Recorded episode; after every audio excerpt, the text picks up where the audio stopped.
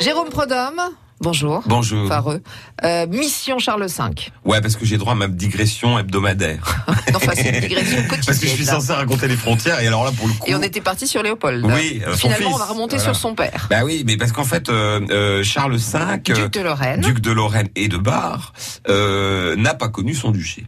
Qui a toujours été Jamais venu il en est Jamais Lorraine. venu en Lorraine, il a pas pu puisque bah, c'était vraiment là à l'époque où euh, ça n'allait vraiment pas entre la France et l'Autriche et lui était réfugié en Autriche. 17e siècle. 17e siècle, euh, notamment l'année 1682, qui est une année euh, très particulière à la fois pour les, les Autrichiens et puis alors surtout pour Charles V, puisque les, les, les, c'est la dernière grosse poussée des euh, comment dirais-je des Ottomans en Europe. Vous savez que les Ottomans à l'époque, il faut imaginer l'Europe euh, avec la Grèce, euh, la Bulgarie, la Roumanie, euh, une partie de la Hongrie, ce qui s'est appelé la Yougoslavie, vous voyez la Serbie, le Monténégro, tout ça est occupé, enfin appartient aux Ottomans.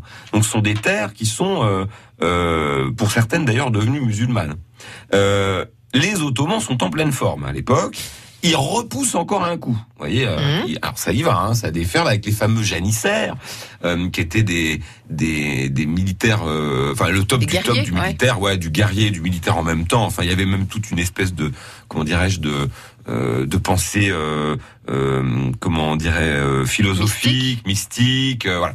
Donc tout ce monde-là attaque. Et alors ils, arri- ils arrivent vraiment là pour le coup, ils font vraiment peur à tout le monde, sauf à Louis XIV qui est un peu content parce que ça attaque l'arrière de l'Autriche qui lui fait des siennes à lui. Voyez Et ils attaquent tellement bien les, les, les Ottomans qu'ils arrivent à Vienne. C'est quand même euh, la Ah oui. capitale de l'Empire autrichien, enfin de de oui euh, des Habsbourg quoi.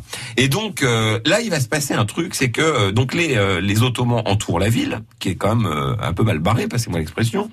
Euh, et ce qui va décider du sort de l'Europe, pour le coup, ou d'une partie de l'Europe, c'est Charles V, aux côtés d'un autre garçon qui s'appelle Jean Sobieski, qui sont les deux généraux que nomme l'empereur pour euh, essayer de faire quelque chose. Alors, je vous la fais courte, mais ces deux généraux vont remporter une victoire à plate couture sur les Turcs.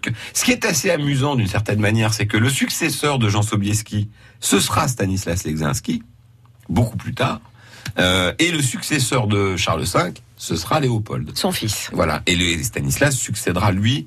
euh, plus ou moins à Léopold. Enfin bref, c'est un Oui, petit oui. clin d'œil de l'histoire. Tout ça pour dire que ils se sont pris une telle, mais alors une telle euh, volée les, les Turcs qu'ils n'ont pas eu le temps de prendre leur bagage.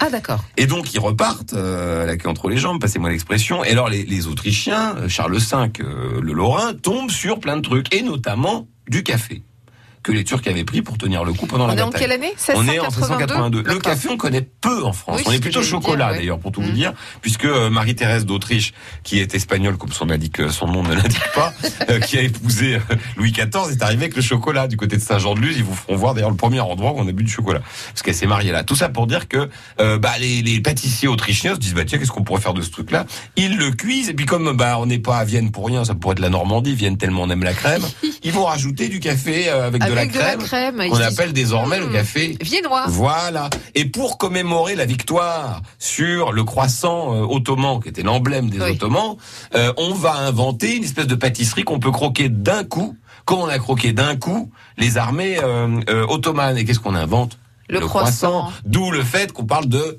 viennoiserie quand on parle de nos euh, pâtisseries. Ah, merci. Et donc, si je tire un peu sur la corde, le petit café croissant que nous buvons le matin en France et qui fait un peu notre réputation, je dois dire, nous le devons à un Lorrain.